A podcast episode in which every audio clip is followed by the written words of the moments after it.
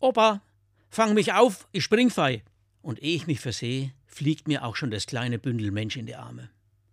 Das Verhalten meines Enkels hat mich zunächst erschreckt.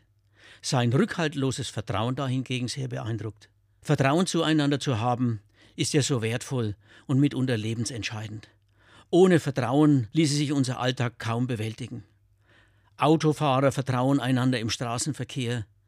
Kranke setzen ihr Vertrauen in den Arzt, um gesund zu werden.